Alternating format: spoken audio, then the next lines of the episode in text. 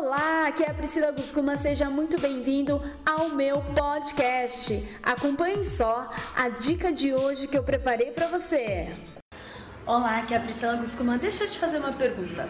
Quais são os tipos de pensamento que você tem todos os dias quando você acorda de manhã? O que vem na sua cabeça? O que você fica pensando? Quando você abre os olhos, o que você imagina?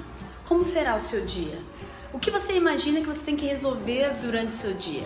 Como que você fica ali se arrumando, se preparando para sair de casa? O que, que você pensa sobre você? O que você pensa sobre o seu trabalho? O que você pensa sobre a sua família?